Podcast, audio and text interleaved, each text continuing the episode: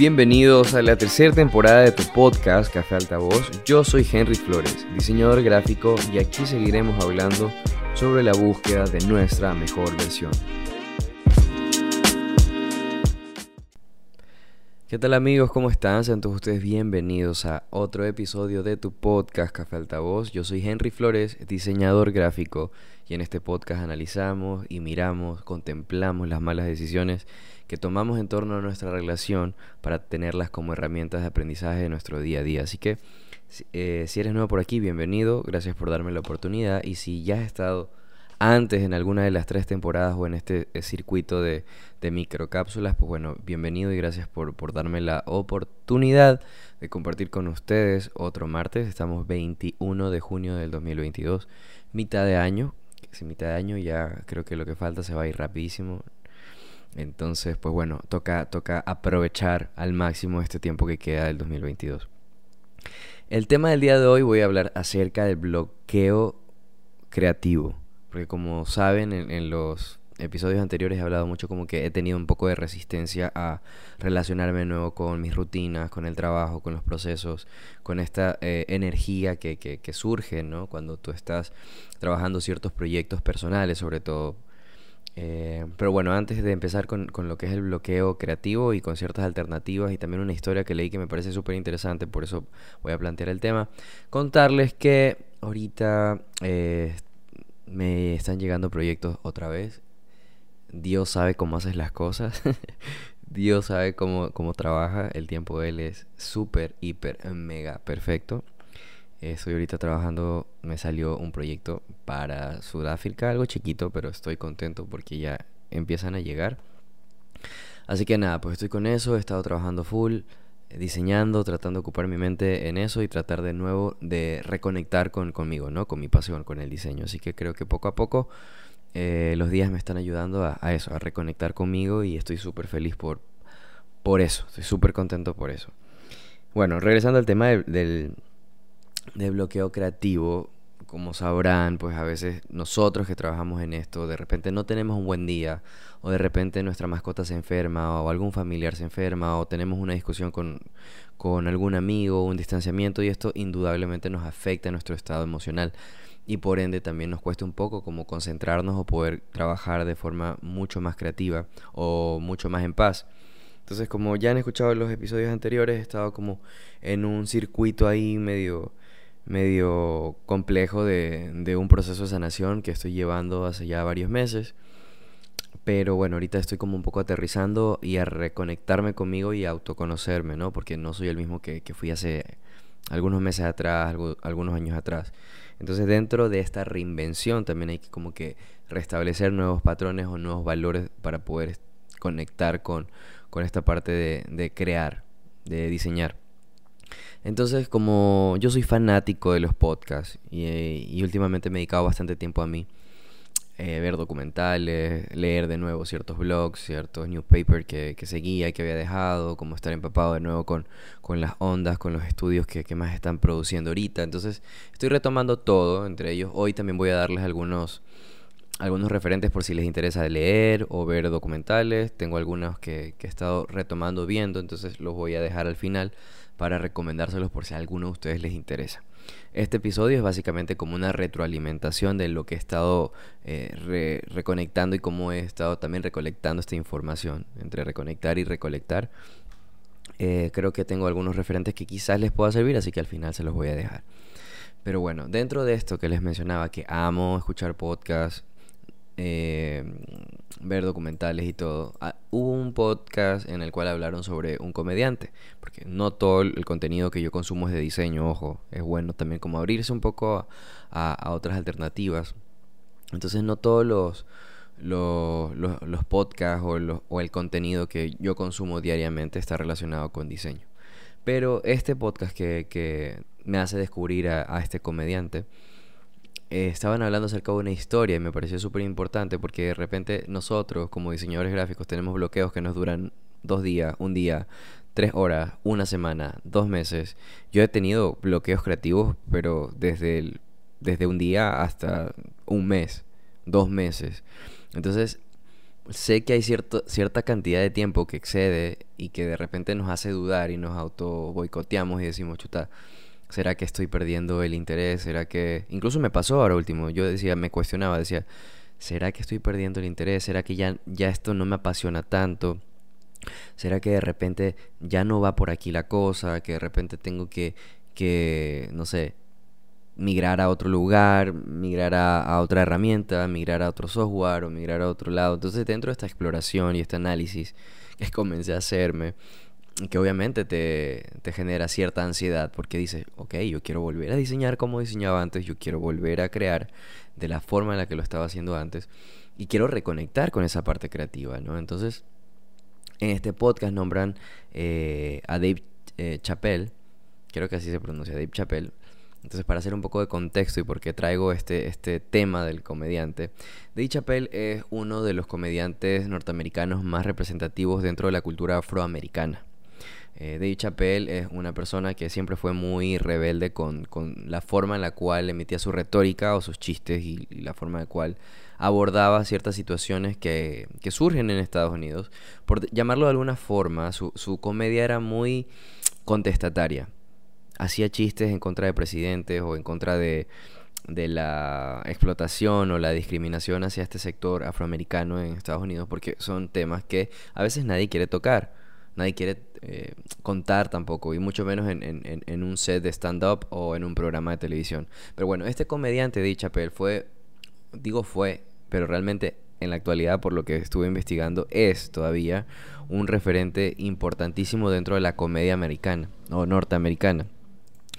Este tipo eh, tuvo uno de los programas más importantes del Comedy Central. Eh, tenía un programa donde se llamaba Chapel Show. Entonces, en el, momento en el que él comienza a ser un poco censurado fue cuando George Bush estaba de presidente y él hizo un chiste en el cual como que aludía un poco de que él no quería que él fuera presidente porque este George Bush esnifaba cocaína y que de repente si llega al poder él iba a vender los secretos de Estado por 20 o 30 dólares. Entonces era un poco jugar con esto de, de, de, validar un poco la, la, presencia blanca dentro del poder. Eh, juzgaba también un poco esto de la calle porque él viene de Washington, él, es oriundo de Washington, D.C. Y en Washington, D.C. la mayoría de la población son negros y son negros pobres, ¿no? Y, paradójicamente la Casa Blanca está en Washington y, y el poder blanco que, que, que obtienen los, los norteamericanos en su mayoría pues están ahí citados en la Casa Blanca. Entonces, eh, como modo de protesta, asumo que él hizo este comentario y desde ese comentario comienza a recibir eh, censura por parte de la Casa Blanca. Entonces, en el 2005 que sucedió esto, eh, él ya se comenzó a cuestionar muchas cosas de que si realmente su comedia estaba siendo validada, si realmente el canal le estaban dando un espacio por ser simplemente un negro que hacía reír o simplemente porque llamaba la atención al morbo de cierta población que se sentía identificada al ser eh, ignorada por mucho tiempo. Entonces comenzó a cuestionarse muchas cosas en este proceso de, crecimiento y paradójicamente me pareció interesante porque cuando esto sucede en el 2005, este hombre tenía 32 años. Entonces yo no sé, porque he leído varias historias.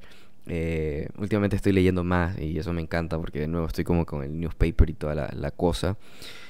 Em, muchos hombres después de los 30 años tenemos cierta etapa de transición en la cual nos cuestionamos todo, ¿no? Desde el proceso de qué, qué hacemos, por qué lo hacemos, cómo lo hacemos, a quién llegamos, por qué llegamos, eh, estamos validándonos, por qué queremos validarnos, realmente es importante, realmente, no, bueno, en fin, yo no sé eh, si le pasa a muchos de ustedes que tengan 30 años o, lo que sea, que se están replanteando ciertas cosas en la vida, que los valores están siendo como que un poco más eh, unificados, como que la esencia de ser un hombre eh, mucho más coherente en tiempo y espacio, como que hace que uno tome decisiones radicales en la vida, ¿no? Y este hombre, en el 2005, después de toda esta censura que estaba recibiendo por parte de Casa Blanca, eh, decide un día simplemente desaparecer desaparecer. No avisó nada, no le dijo a nadie nada, no le dijo a su manager.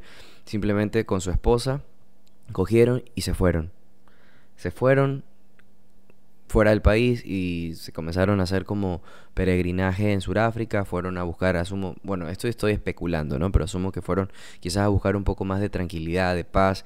Eh, por lo que entiendo, este, este proceso para él no había sido fácil, era un proceso duro porque obviamente era su pasión y, y, en este momento él tenía uno de los programas más talentosos de comedia en, la, en uno de los canales más representativos como es Comedy Central en Estados Unidos.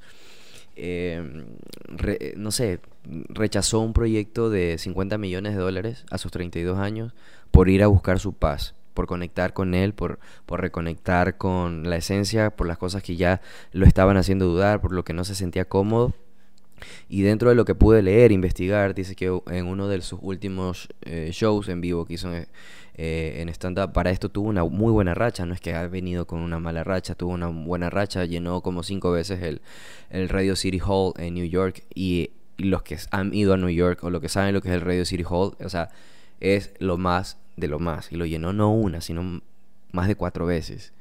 Entonces, dentro de todo este éxito y dentro de toda esta, esta contundencia de, de que lo estaba haciendo bien, se cuestionó mucho y comenzó a, decir, ¿sabes qué? No estoy haciéndolo tan bien. Entonces, en uno de estos últimos shows, que no fue en Nueva York, dentro de lo que leí, que estaba creo que en un teatro, eh, un grupo de personas comenzó a pedirle que hiciera uno de los personajes que él tenía en Comedy Central, en su programa de televisión. Entonces, cuando él escucha esta petición, él, como ya estaba en su proceso de cuestionamiento y de autoevaluación, les dice a este grupo de personas, obviamente el micrófono escuchó todo el mundo que estaba ahí, y le dijo, mis productores siempre me cuestionaron y me dijeron que ellos no estaban seguros que el contenido que yo estaba haciendo iba a ser entendido por las personas. Y yo siempre aposté de que sí, que lo iban a entender, que la gente no era estúpida, que la gente era inteligente y que iba a poder discernir una comedia como la que yo estoy haciendo. Pero en este preciso momento me acabo de dar cuenta que me he equivocado y que todos ustedes son una manada de imbéciles. Cogió, dejó el micrófono, lo tiró en el piso y se fue. Esa fue la última actuación que él tuvo, que fue una de las más mencionadas en ese tiempo, en el 2005. Y de la noche a la mañana cogió y desapareció con su esposa y se fueron a Sudáfrica. Eso se lo conoce mucho después. Como a los dos años se descubre que él estaba por Sudáfrica con un perfil bajo, se había alejado de los medios, se había alejado de todo. Em, por cosas de la vida, después regresa, ¿no? La gente, al inicio las especulaciones era de que estaba perdido en drogas, que lo habían matado, que tenía deudas, que estaba eh, en mafia. Eh, este, todo esto se espelú, o sea, eran especulaciones porque obviamente él era negro, entonces decían, ah, no, de ley está perdido en drogas y tiene problemas y todo. O sea, también es como un poco la idiosincrasia de las culturas, ¿no? De las culturas, y no puedo decir ni cultura latinoamericana, porque yo que he vivido en Estados Unidos sé por experiencia propia lo racista que es ese país. Eh, pero bueno, a pesar del éxito de todo, este hombre se cuestionó demasiado, eh, rechazó el contrato de 50 millones que le estaban haciendo para que siguiera con el programa en, en Comedy Central y se fue, se perdió 12 años. ¿Y qué creen? Eh, él regresa, después de 12 años, él regresa de nuevo eh, a vivir una vida súper perfil bajo en Ohio, en una finca, eh, como un granjero con su esposa, criando a su hija, buscando eso, ¿no? Que, que, yo sí me siento un poco, un poco reflejado, porque sí estoy en un proceso de búsqueda de paz. Yo quiero estar solamente en lugares que me den paz, quiero estar rodeado de personas que me den paz. Y si bien es cierto, estoy también mejorando cosas, pero, pero no me gusta la, la sensación de incertidumbre que, te pueden eh, dar ciertos lugares o ciertas personas.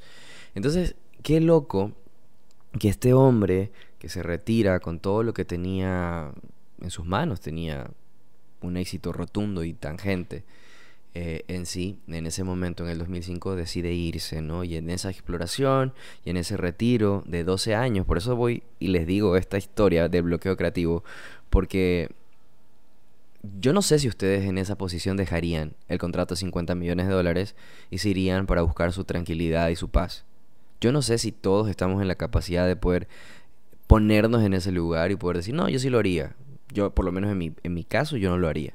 Yo cogería los 50 mil dólares los 50 millones de dólares me, no sé, me atendería del, mejor psicólogo del mundo, eh, tendría un coach personal y comenzaría a trabajar quizás en mí de otra forma. Pero él tuvo la osadía o la valentía o el acierto de hacerlo.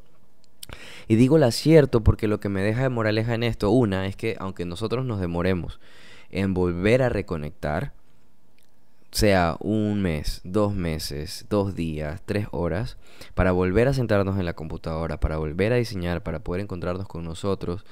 Eh, si realmente nosotros somos apasionados y si realmente nosotros amamos lo que hacemos, créanme que van a volver a reconectar.